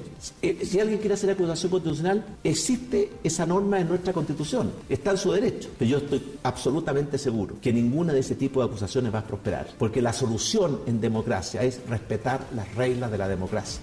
El canciller de Bolivia, Diego Pari, denunció ante la Organización de Estados Americanos, la OEA, un intento de golpe de Estado, mientras que los líderes de la oposición anunciaron que radicalizarán sus protestas contra la reelección del presidente Evo Morales. Tu opinión cuenta y a nosotros nos interesa. Llámanos del interior de la República al 01800-202-1025.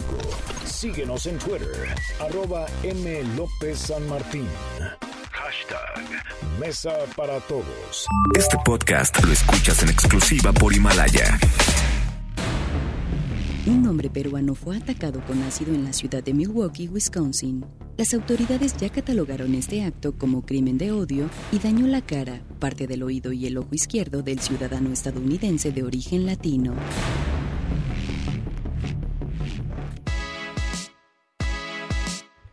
Seguimos, volvemos a esta mesa, la mesa para todos en medio de la espiral de violencia, de la crisis de inseguridad que vive nuestro país. Hoy comparece ante comisiones Alfonso Durazo, el secretario de Seguridad y Protección Ciudadana. Oscar Palacios, vamos contigo otra vez al Senado. ¿Cómo van las cosas? Buenas tardes de nuevo.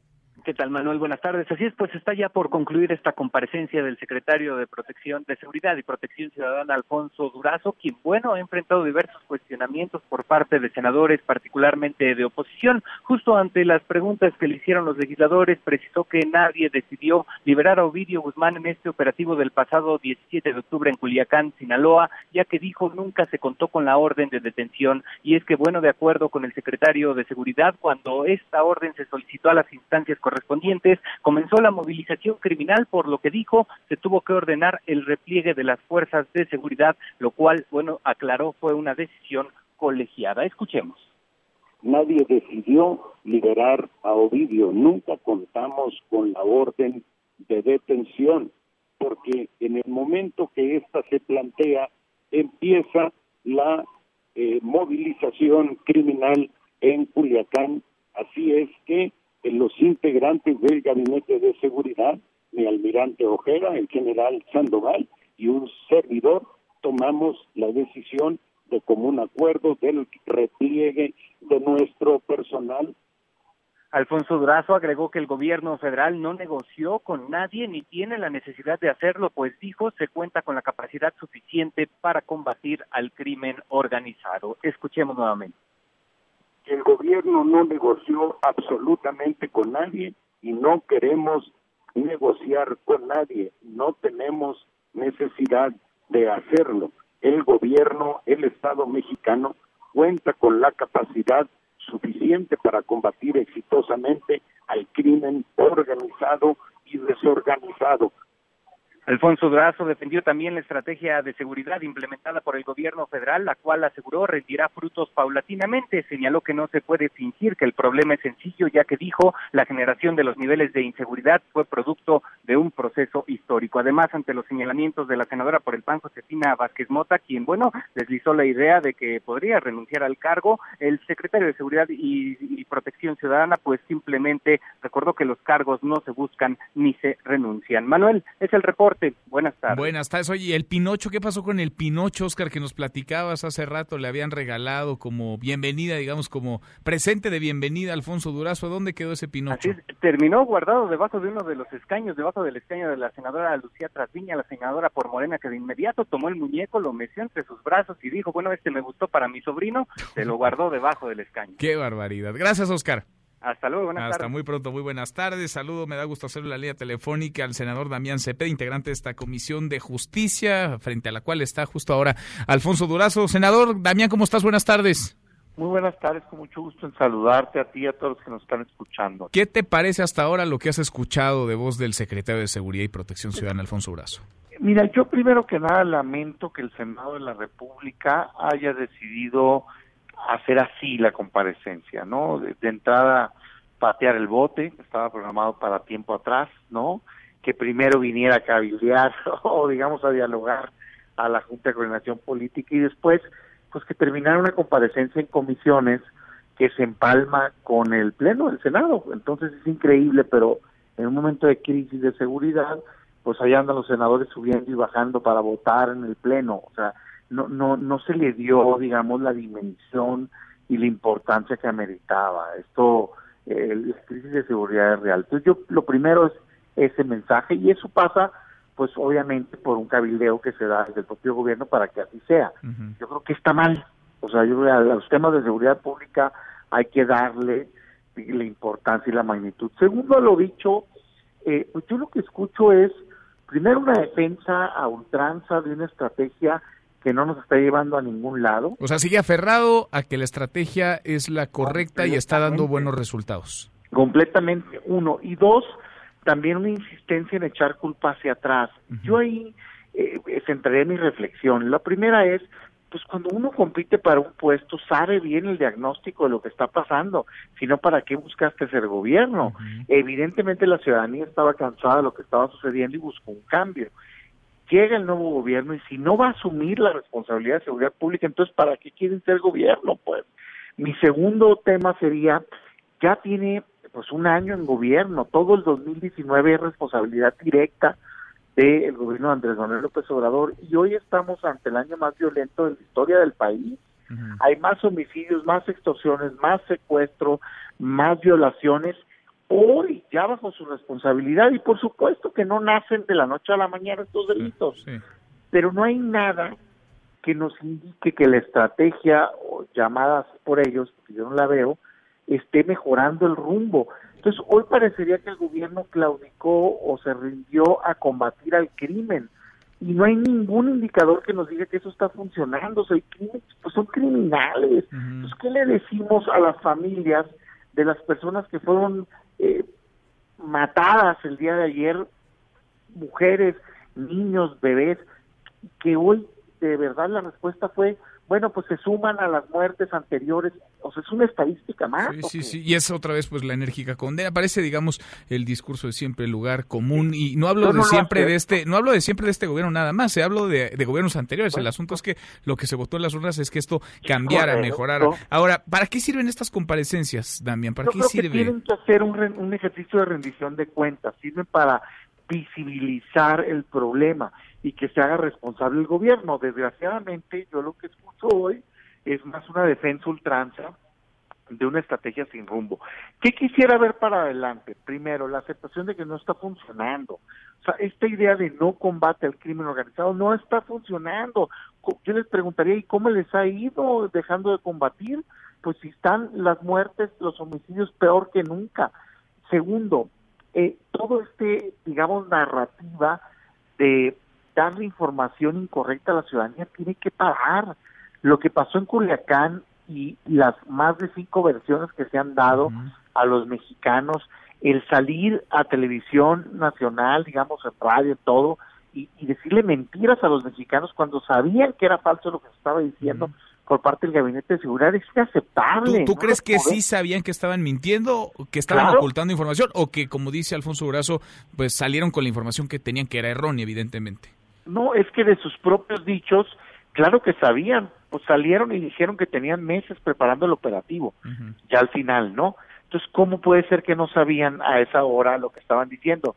Segundo, pues ah, salieron y explicaron eh, la cronología de tiempo y es evidente que tenían claridad de cómo se estaban descomponiendo las cosas. Bajo ningún motivo puedo aceptar que es información parcial el haber salido a mentirle a los mexicanos y decir que era un operativo de rutina de revisión de una colonia y se toparon con Ovidio, pues, ¿no?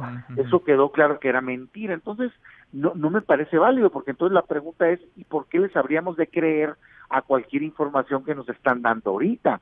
No puede un gobierno ser tan irresponsable. O sea, a mí lo que me preocupa es, es eso, ¿no? Yo diría, primero, asuman su responsabilidad, y segundo, sí cambiemos la estrategia.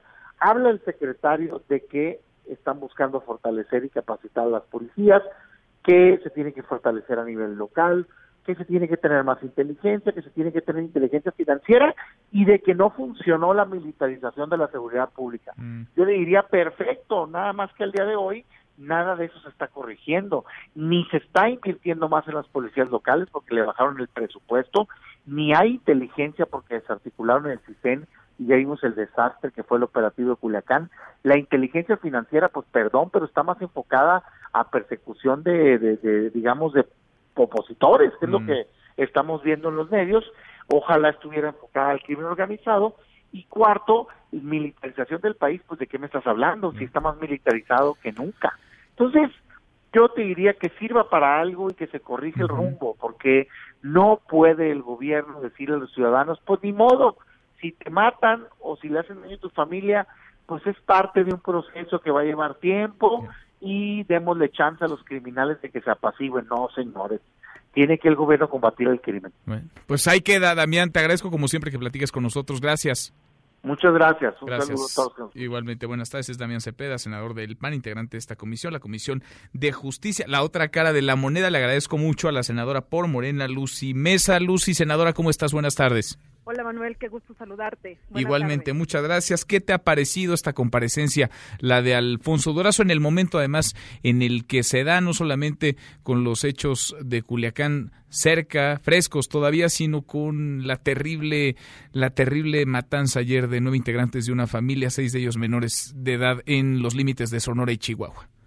Bueno, primero tres cosas que quisiera puntualizar. La primera, decir que en este sentido el gobierno no ha claudicado en su tarea de combatir a la delincuencia organizada. Dos, que efectivamente se tomó una, una decisión en el tema de Culiacán, donde se debió preservar o primero la vida de las personas antes de llegar a otra situación donde hubiese más víctimas que lamentar. Esa fue una decisión que se tomó por la circunstancia ante un operativo fallido. Y eso sí, lo hoy lo reconoció el propio secretario Durazo, que desde mi punto de vista me parece bueno que se reconozcan los errores que se han cometido. Punto número tres es decir que este tipo de comparecencias no sirven absolutamente para nada. ¿Por qué? Porque el formato no funciona. Realmente, si nosotros nos fuéramos a una evaluación este, real, pues no sería el esquema de la comparecencia. Serían horas y horas estar discutiendo realmente los temas eh, que nos corresponden de acuerdo a nuestra responsabilidad en el Senado. Nosotros nos toca aprobar la estrategia de seguridad y sobre eso pues se tienen que cumplir con ciertos puntos que la propia ley mandata y lo que nosotros hicimos con el tema de la Guardia Nacional. Entonces, eso indiscutiblemente nos llevaría horas y horas y horas. Sí, porque, porque estas comparecencias terminan luego en intercambios nada más o en asuntos pues, muy mediáticos o visibles para tratar de pues pegarle a alguien o hacer algún chiste, sacar algún byte, moverlo en redes sociales, pero muy poco se aterriza para los ciudadanos. Desde tu óptica y escuchando a Alfonso Durazo, senadora, la estrategia de seguridad va por buen camino con lo que dice Alfonso Durazo, pero también con la realidad que ahí está, la realidad de nuestro país. ¿Va por buen rumbo o hay que meterle mano a la estrategia? Mira, la realidad es innegable, no la podemos ocultar. Yo lo que sí reconozco es un gobierno que da la cara que efectivamente hoy nos están maquillando las cifras, como anteriormente se hacían. Hoy todo el mundo se, se espanta y se alarma de los altos índices de violencia que teníamos cuando antes se maquillaban las cifras. Y yo lo que quiero decir en esta parte es que sí se debería de corregir el rumbo desde la óptica del Senado, no lo del gobierno, que sí debe de haber una corrección en el rumbo de la estrategia en cuanto a las funciones que deben desarrollar en este tema la Guardia Nacional, si realmente se han cumplido con los objetivos, con las metas que se tenían planteadas, que eso es lo que nos interesa. La Guardia Nacional precisamente nace y surge por eso, ¿no? Para tratar de combatir o para combatir este la inseguridad, porque vimos que es insuficiente este, la fuerza del Estado que se tenía. Precisamente por eso se crea la Guardia Nacional, con ella también se crea la ley del uso de la fuerza y la ley nacional de detenciones, que tampoco antes se tenía. ¿Qué es lo que debemos de hacer? Pues empezar a ver sobre eh, parámetros muy claros, sobre indicadores, si realmente se, está, se están cumpliendo con las metas y los objetivos con los que se planteó la Guardia Pero entonces Nacional. lo que hay que corregir, diría senador, estoy platicando con la senadora por Morena, Lucy Mesa, es en términos, digamos, legislativos o de lo que marcan las leyes, los reglamentos, las atribuciones, no tanto lo que se está eh, implementando, ejecutando en el campo. No, sí, por supuesto, pero debe de ir acompañado eh, precisamente de esos elementos que nosotros vimos, esas herramientas que desde el Senado se han construido precisamente para combatir este flagelo. Pero entonces sí tendría que haber un ajuste, digamos, de quienes la están implementando, o sea, es de, de yo- la propia Secretaría. que sí debe de haber un ajuste con base a lo que te acabo de plantear. Otro tema muy importante también, y yo sí quiero aterrizarlo, en la estrategia también que se está llevando a cabo por parte también del gobierno federal, recordemos que está todo el tema de la construcción de la paz, la colaboración, ¿no? Que no es lo mismo que subordinación, y es lo mismo que nosotros planteamos desde la Guardia Nacional. Yo me pregunto, este Manuel, ¿qué han hecho los gobernadores? ¿Qué han hecho los gobernadores de todos los estados que han gobernado por décadas? Llámese PRI, PAN, del partido que quieras, ¿sí? Hoy tenemos 10 gobernadores de Acción Nacional, tenemos 11 gobernadores del Partido Revolucionario Institucional que han gobernado por décadas los estados más violentos de este país. ¿Y qué ha pasado con los recursos? Y toda la bolita se le echan a la federación. Recordemos que los estados son soberanos los estados se rigen también bajo sus propias, sobre su propia constitución, donde están regulados precisamente en la constitución en el 115, la seguridad este, depende de los municipios, el estado tiene que colaborar. Yo me pregunto, ¿cuántos gobernadores han hecho convenios? Que esa, esa pregunta eh, se me pasó porque el tiempo era muy corto, porque insisto que el esquema de la comparecencia no sirve. ¿Cuántos gobernadores realmente han hecho convenios para combatir la inseguridad desde un, un convenio con la Guardia Nacional? Porque tampoco le quieren poner ni un centavo del Estado a la Guardia Nacional, que es un recurso que cuesta. Bueno, han pedido, y, y ahí nos podemos bajar también al nivel de alcaldes, ¿no? Porque, Claro, a ver, hay, muchos alcaldes y hay recursos. gobernadores Mira, que se han tirado a la maca, de plano estiran la mano para que les resuelva la federación. Claro. E insisto, no Mira, ahora, ¿eh? desde hace muchos años en otros gobiernos. dinero de- del ramo 33 del fondo 4 para pago de policías, para armamento, para equipamiento, uniformes y demás, ¿no? Que han hecho. Reciben todo lo del Forta, este, el Fortasec, eh, de fortalecimiento de la seguridad. ¿Dónde están los recursos? Bueno, están ¿En qué pidiendo más, más dinero para profesionalizar a los cuerpos de Exacto. seguridad. Y yo te voy a decir, ni siquiera cumplen los requisitos de ley, contratan este policías que ni siquiera pasan sus exámenes de control Bueno, y pues confianza. hay que ponerles la lupa entonces también a los gobernadores, oye, pero a todos los gobernadores, ¿no, senadora? A los del PAN a los del PRI, pero también a los de Pero lo que Morena, me ¿no? refiero es que es bien fácil, de verdad es bien fácil criticar y decir, ah, es que no se puede ya un año y bla, bla, bla. Ellos han gobernado muchos años. Entonces yo lo que decía, y el punto lo quiero aterrizar, voy al punto. El punto es que hay una corresponsabilidad. ¿Por qué? Porque cogobernamos, o sea, así como ellos tienen este gobernadores y presidentes municipales y demás, creo que el tema de la seguridad es de todos, Pues no solamente del gobierno federal, Pues le sí. tienen que entrar los estados, le tienen que entrar los municipios y sobre todo auditar los recursos estatales y municipales en el tema de seguridad. ¿Qué te Senadora. puedo decir? Morelos es uno de los estados más violentos del país, Sí, sí. donde hemos visto acontecimientos tremendos y terribles, ¿no?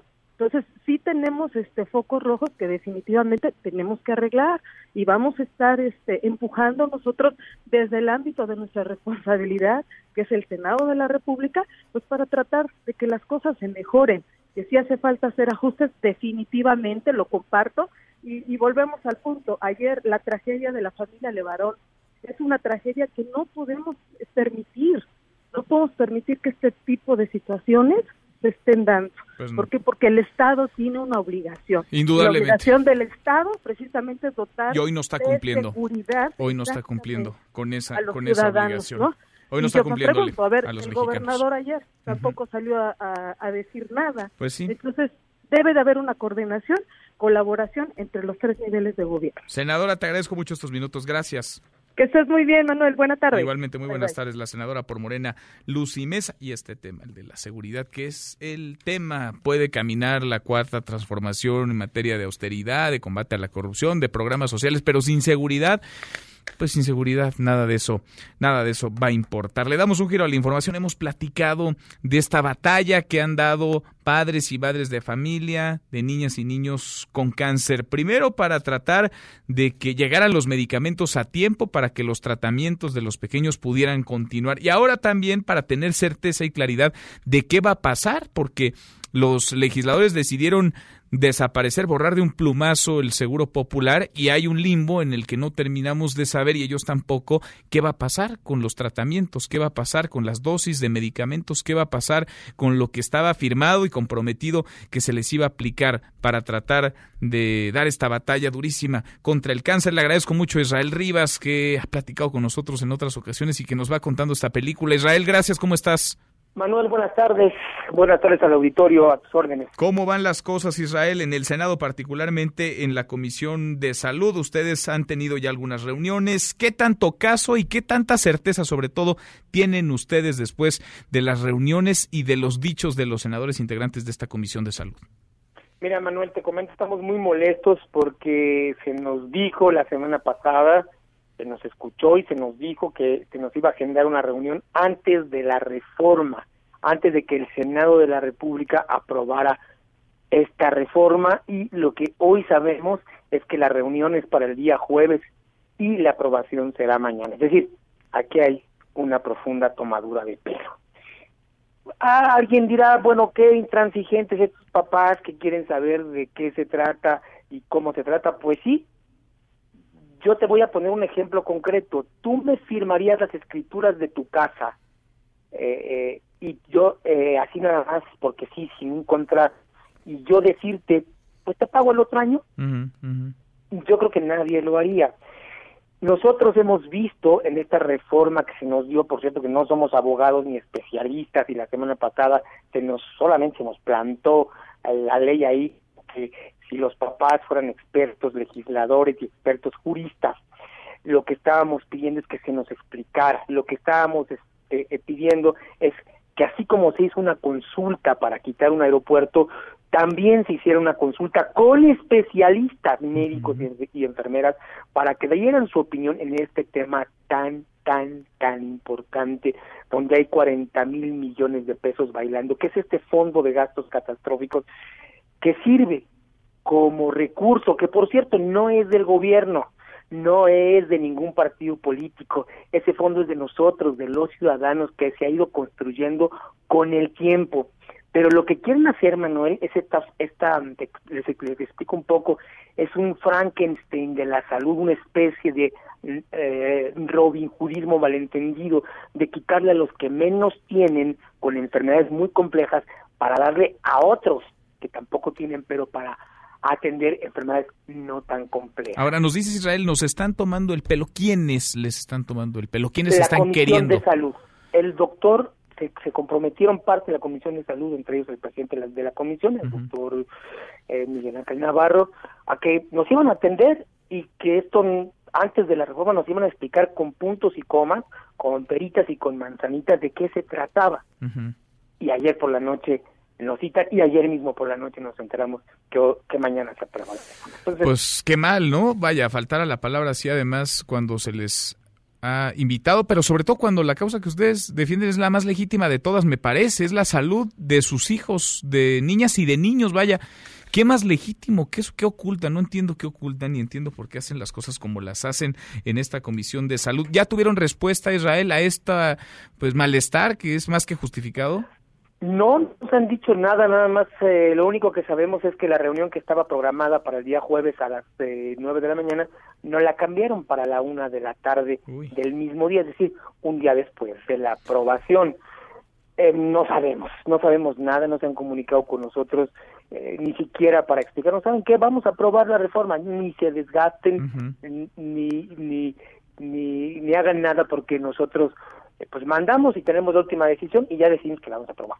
Ni siquiera nos han hablado con sinceridad. Pues así están entonces montados en su macho. Seguimos platicando Israel y el micrófono, el espacio está siempre abierto. Gracias. Gracias, Manuel. Decirte que probablemente mañana los papás con niños con cáncer nos movilizaremos nuevamente. ¿En dónde? ¿A dónde se movilizarían Israel? No sé, no sabemos bien la estrategia a seguir. Hoy tenemos una serie de reuniones, pero les vamos a, estar avisando puntualmente y no nos dejan en otra opción más que, tomar otro tipo de medidas. Estaremos pendientes entonces. Gracias, Israel. Gracias, Manuel. Gracias, muy buenas tardes. Les han cerrado la puerta del Senado, se han burlado de ellos, les han querido tomar el pelo y entonces se van a movilizar otra vez, saldrán a las calles. Cruzamos la media ya, la hora con 40. Pausa, volvemos con un resumen de lo más importante del día. Esta mesa, la mesa para todos. No te levantes. Podrías perder tu lugar en la mesa para todos. Con Manuel López San Martín. Regresamos. Este podcast lo escuchas en exclusiva por Himalaya. Si usted es fan de Harry Potter, seguramente recuerda la casa en la que vivía el pequeño mago. Se localiza en la comunidad de Lavenham en el Reino Unido y ya está disponible para hospedaje por medio de la empresa Airbnb. Eso sí, su precio es de casi 3 mil pesos por una noche, así que saque sus ahorritos. Ah, excelente. Mm, exacto. Sí. Gryffindor.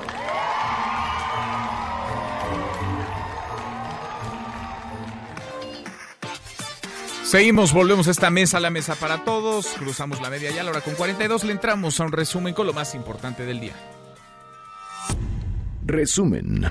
Resumen. El presidente López Obrador habló ya por teléfono pasado el mediodía de hoy con Donald Trump. Le dio el pésame por la muerte de nueve integrantes de la familia Levarón, ciudadanos todos México-estadounidenses. Asimismo, agradeció la disposición para ayudar a nuestro país. Sin embargo, desde la mañanera el presidente rechazó el apoyo militar de Estados Unidos para lo que Donald Trump ha calificado como una guerra contra los cárteles de la droga. Esto decía muy tempranito López Obrador. Le agradecemos mucho, mucho al presidente Trump, a cualquier gobierno extranjero que quiera cooperar, que quiera ayudar, pero en estos casos nosotros tenemos que actuar con independencia. Creo que no necesitamos para atender estos casos de la intervención de un gobierno extranjero. Bueno, y también en la mañanera del presidente López Obrador estuvo el secretario de Seguridad y Protección Ciudadana, Alfonso Durazo. Habló de una posible confusión en el ataque que arrebató la vida ayer a nueve integrantes de la familia Levarón, seis de ellos menores de edad. El convoy, integrado por dos camionetas suburban, pudo haber sido confundido por grupos delictivos que se disputan el control en la región. Bueno, y platiqué en esta mesa, la mesa para todos, con Julián Levarón, activista. Esto me dijo sobre el ataque ayer a tiros a su familia. Nosotros encontramos la escena del crimen y yo llevaba a las policías porque conozco el camino. Yo fui el que encontró la, bebé que estaba viva, la hija de Cristina, que ya tenía más de ocho horas eh, sentada en una silla sola y la sillita en la que, la que estaba tenía dos balazos, nomás que, pues gracias a Dios, la, niña escapó ilesa de, de esa balacera de horror, la estampa de horror, una bebé de milagro ilesa. Hay otros seis menores que no pueden decir lo mismo, que ayer fueron asesinados, atacados a tiros. Una bebé con su sillita, imagine usted la estampa, con balazos, con dos balazos sobre la investigación del caso. Esto nos dijo Julián Levarón nosotros lo primero que vamos a exigir es conocer la verdad de los hechos y uh, no queremos información manipulada y vamos a pedir ayuda de la FBI en Estados Unidos, creo que la familia lo está pidiendo y nosotros queremos llegar con los responsables porque mientras la sociedad y las víctimas de la violencia no exigimos saber la verdad de los hechos, nunca vamos a tener justicia ni seguridad en el país. Bueno, y Julián Levarón nos decía en esta charla que tuvimos en esta mesa para todos de esta agresión, que es una agresión como otras muchas que reciben familias todos los días en este México violento. La voz de Julián Levarón. Yo creo que esto ha sido un crimen en contra de todas las familias en México porque iban mujeres eh, amas de casa que se dedican a, su hogar, se dedican a las cosas de la, de la educación y la iglesia, están completamente indefensas. Digo, ¿qué tipo de personas le abren fuego a niños uh, chiquitos y a, mujeres que levantan los, las manos para indicar que están indefensos y aún así les disparan? Más de este drama, platiqué en esta mesa, la mesa para todos, con el fiscal de Chihuahua, César Augusto Peniche. Esto nos dijo. Sabemos que efectivamente en esa zona, en esa región, hay grupos vinculados a la delincuencia organizada que lo que hacen es proteger las rutas de la droga hacia los Estados Unidos y que pues ahora también sabemos que están involucrados en el tráfico de migrantes. Pues estamos nosotros ayudando ahorita con las autoridades federales que están ahí desplegadas, Guardia Nacional, Ejército Mexicano y desde luego nosotros estamos apoyando en esas tareas el despliegue pues que tiene por objeto tratar de dar con los responsables. Bueno, y Emilio Lozoya Talman, el padre de Emilio Lozoya Austin, obtuvo una suspensión provisional para evitar su detención, mientras que un juez negó el amparo a Gilda Lozoya Austin, hermana del exdirector de Pemex, prófugo, por cierto, prófugo de la justicia. Karime Macías, la esposa de Javier Duarte, quedó en libertad bajo fianza en Londres, depositó 3.5 millones de pesos, vaya que dinero tiene abundancia, le sobra, estuvo en custodia hasta este martes, contrario a lo que había dicho su defensa. México pide la extradición de Karime Macías por el presunto desvío de más de 100 millones de pesos cuando era presidenta del DIF en Veracruz. Hasta aquí el resumen con lo más importante del día.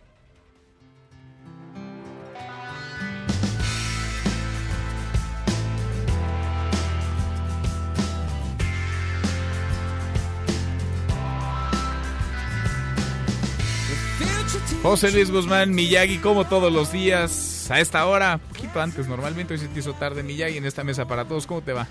Muy bien, Manuel, ¿y a ti? Bien, ¿qué estamos escuchando? Estamos escuchando una banda galesa que se llama Manic Street Preachers. La canción se llama If You Tolerate This, Then Your Children Will Be Next. Es decir... ¿Todo eso es el nombre de la canción? Si tú toleras esto, tus hijos serán los que siguen. ¿A qué se refiere? Durante la Guerra Civil Española, cuando la Legión Cóndor bombardeó eh, varias aldeas de, Cataluña, empezaron a repartir entre las fuerzas republicanas el póster del cadáver de un niño. Y la leyenda decía, si toleramos esto, si toleramos a los fascistas, nuestros hijos serán los siguientes. Manic Street Preachers toma esta canción para su disco del año 2001 que se llama Tell Me Your Truth. No, This is My Truth, Tell Me Yours. Es decir, esta es mi verdad, dime la tuya. Y para denunciar precisamente el lo que estamos viviendo de constantes agresiones, particularmente a los niños.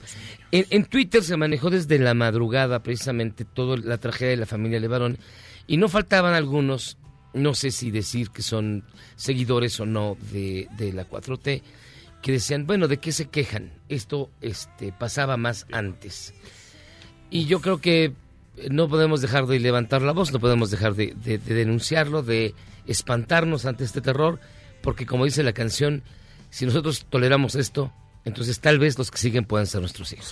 Y claro que pasaba antes, pero claro. no es la discusión. Por eso la gente votó como votó el año pasado, justamente porque alguien se comprometió a que esto no iba a seguir ocurriendo y sigue sucediendo hoy en nuestro país y ya, de explicaciones, de justificaciones estamos cansados. Así que esta canción viene en un disco de 2001, bastante bueno el disco, pero la canción sirve mucho para reflexionar y para pensar de verdad qué es lo que queremos para nuestros hijos. Miyagi, gracias. Gracias a ti, Manuel. José Luis Guzmán Miyagi, pausa, volvemos. Hay más en esta mesa, la mesa para todos.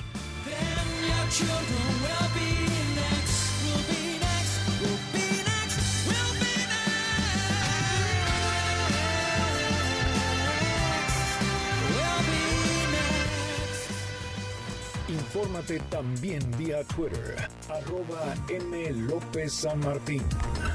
Llámanos, teléfono en cabina 5166-1025. Este podcast lo escuchas en exclusiva por Himalaya. Más información y análisis en Mesa para Todos con Manuel López San Martín. Seguimos, volvemos a esta mesa, la mesa para todos. Uno de los temas durante la conversación a lo largo de la semana ha pasado por la libertad de expresión al interior de las Fuerzas Armadas. Y es que la libertad de expresión a lo largo de la semana ha sido un tema y desde finales de la semana pasada. Así que hoy en la mañanera habló del tema el presidente López Obrador. Rocío Méndez, Rocío, cuéntanos, buenas tardes. Gracias, Manuel. Muy buenas tardes. El presidente Andrés Manuel López Obrador se pronunció por el libre ejercicio de la crítica al interior de las Fuerzas Armadas. Hay códigos para el comportamiento de los integrantes de las Fuerzas Armadas, pero yo no soy partidario de que se limite el derecho de manifestación a nadie, que puedan externar sus puntos de vista. Además, es auténtico, así piensan, lo importante es hacer a un lado la simulación, el que no se actúe de manera soterrada, que no se enzarapen y que haya debate. Si estos generales participaron cuando estaba en su apogeo la guerra, pues no les gusta la nueva estrategia. Pero tienen derecho a expresarse, a manifestarse. Es el reporte al momento. Gracias, Rocío. Muchas gracias. Muy buenas tardes. Nosotros ya menos nos vamos. Revisamos lo último en la información. En tiempo real. Universal. Niño Levarón puso a salvo a sus hermanos durante la emboscada, los escondió, los escondió entre arbustos. El Heraldo de México. Tras llamada del presidente López Obrador y Donald Trump, Marcelo Ebrard asegura que Estados Unidos confía en justicia mexicana en caso Levarón. Karime Macías paga fianza en Londres. MBS Noticias. Alcalde de Catepec presenció balacera entre policías y ladrones. Con esto llegamos al final. Gracias, muchas gracias por habernos acompañado a lo largo de estas dos horas. Soy Manuel López San Martín. Se quedan con Nicolás Romay, Radio Marca Claro. Nos vemos al rato, 8 de la noche, Noticias República MX por ADN 40. Y aquí nos encontramos en esta mesa, la mesa para todos. Mañana, como todos los días, pásenla bien, ya casi es viernes. MBS Noticias presentó Mesa para Todos con Manuel López San Martín. Un espacio donde todos tienen un lugar. Este podcast lo escuchas en exclusiva por Himalaya. Si aún no lo haces, descarga la app para que no te pierdas ningún capítulo. Himalaya.com